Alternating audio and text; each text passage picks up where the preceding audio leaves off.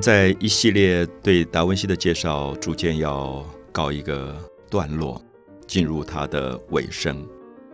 我们介绍了他晚年画的《蒙娜丽莎》，我们也看到这个时候他还继续创作了像约翰啊，就是施洗约翰这个人的图绘。那施洗约翰，不知道大家记不记得，我们在最早谈到达文西作品的时候，就提到他曾经在他的老师画的。施洗约翰替耶稣受洗的一张画里加了两个小天使。那因此，我们曾经介绍过施洗约翰这个人。那我们说前面加了“施洗”这两个字，就是他经常在约旦河旁边用河水替大家洗礼啊。基督教的所谓的 baptism，就是把水从头上淋下去，好像洗澡一样，帮你洗礼。那么这个洗礼表示说，基督教认为人。生下来就有一个罪，叫做原罪，是因为亚当夏娃偷吃了禁果，所以这个水可以清洗人的罪。所以凡是信基督教的朋友都会很熟悉，婴儿生出来就可能会被爸爸妈妈带到教堂里去接受神父或牧师的祈祷，然后为他施洗礼。那么古代的故事里就是有一个叫做施洗约翰的，专门为别人洗礼。那我们知道达文西早年画过这样的画。后来，施洗约翰也常常以婴儿或者少年的方式在他的画作里出现。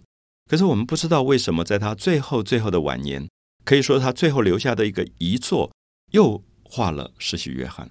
可这张施洗约翰非常的奇特。那如果大家去罗浮宫，这张画其实通常都会挂在跟蒙娜丽莎很接近的一个一个位置。我们知道这张画一直被很多人讨论，因为他脸上有一种非常暧昧的。诡异的笑容。如果我们说蒙娜丽莎的笑容给你一种安静啊，给你一种安慰，那我觉得施洗约翰的笑容是有一点点挑逗性的。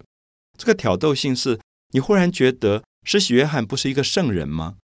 前面叫做圣加 saint 这个字，那么他应该是一个圣人，他是一个先知，而且圣经里面说他只吃蜂蜜，所以他很瘦。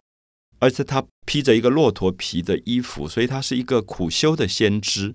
那所以我们脑海里面的印象，我们觉得施洗约翰应该是一个干巴巴的一个中年男人，然后有一种很严厉的感觉，因为他总是教训别人说天国近了，你们要好好的忏悔这样的感觉。可是达文西把这个人完全改变了，他画了一个其实有一点丰满、有一点像女人的感觉的一个角色。所以这张画其实是达文西留下来最大最大的一个密码啊，所以我们觉得很遗憾。其实像丹布朗的这个达文西密码，其实并没有碰到这张画。这张画才是真正达文西的密码，因为这是他最后一张画。而且施洗约翰有一个很奇怪的手势，他的手指着天空。那么因此我们就会发现说，是不是这个手指着天空是说天国近了呢？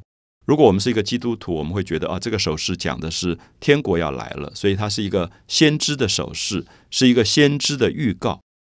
可是，先知如果长得这么丰满，啊，这么享乐的感觉，脸上又带着很挑逗性的微笑，甚至感觉起来有点像女人的时候，你就觉得这个手势非常特别。这个手势有点变成很暧昧的感觉，好像在告诉你说：“哎，你要不要跟我到那边去？”所以，因此我们就会发现，这张画同时集合了宗教的圣洁，同时又放进了部分世俗性的一种沉沦的东西在里面。因为我想，达文西这个时候是一个很复杂的综合体。达文西一方面信仰基督教，达文西一方面画了很多跟宗教有关的圣人的题材，他也绝对受到基督教的影响。可是，我们不要忘记，达文西当时也。违反了梵蒂冈的禁忌，读了很多希腊的哲学跟希腊的神话。那么，因此他身上就有一种矛盾。这个矛盾是他一方面渴望神性的解脱，他一方面渴望进入天国，获得天堂的荣耀。他希望走进基督教的禁欲的世界。可是，另外一方面，他又渴望像希腊的神话一样，可以放纵自己肉体的感官。所以这两个部分是矛盾的。我不知道我们能不能用另外一个比喻，是说，如果我们今天到一个教堂或者庙里面，我们去拜神拜佛，我们觉得我们在求取一种心灵上的升华跟安静。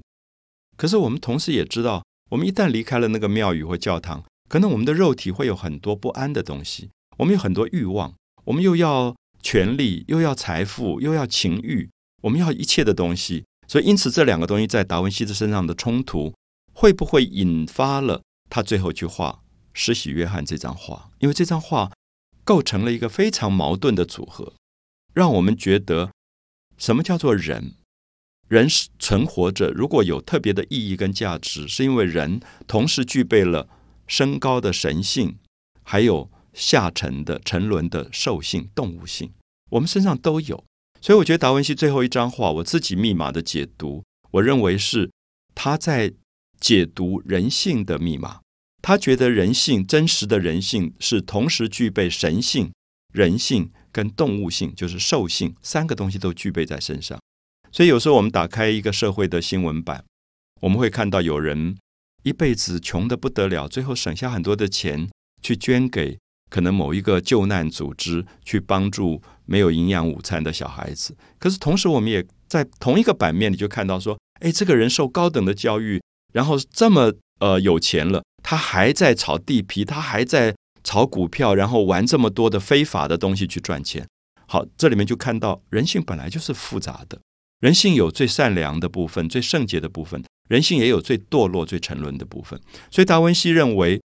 基督教所说的人性是一部分对人性的向往，希望它升华跟圣洁。可是，他也同时发现，在希腊的神话里，人性是有各种欲望的追求的。所以，他就把这两个东西同时集合在最后的一张施洗约翰这张图像当中。所以，因此，我想这张画可以拿来作为达文西最后的一个密码的某一种暗示。而这个看起来神秘，有一点暧昧。有一点诡异的施洗约翰的笑容，可能就是达文西自己的笑容吧。所以我们也看到，一五一九年他去世了。他去世的故事其实也有很多不同的版本啊。有人用很励志的讲法说，达文西临终的时候说：“啊，你一生做了很多事情，所以你临终的时候没有什么遗憾。”可是我们也看到另外一个版本，他在问。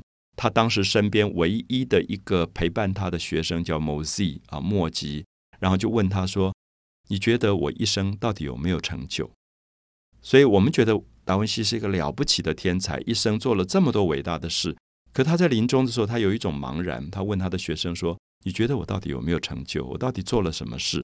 所以，我想这个也是他的矛盾。所以，因此有时候我们觉得一个人不可能同时具备两种、三种不同的复杂的人性。可达文西身上的确让你看到神性、人性、兽性多样的组合，而构成了一个非常非常丰富的啊！我没有用“复杂”这个字，我觉得人性的多样性不是复杂，有时候是丰富，构成他非常非常丰富的一生。那也特别希望啊，长达十三集的对达文西的介绍，能对很多对这么深邃而广阔的生命有兴趣的朋友提供一个资料的参考。美的沉思，我是蒋勋。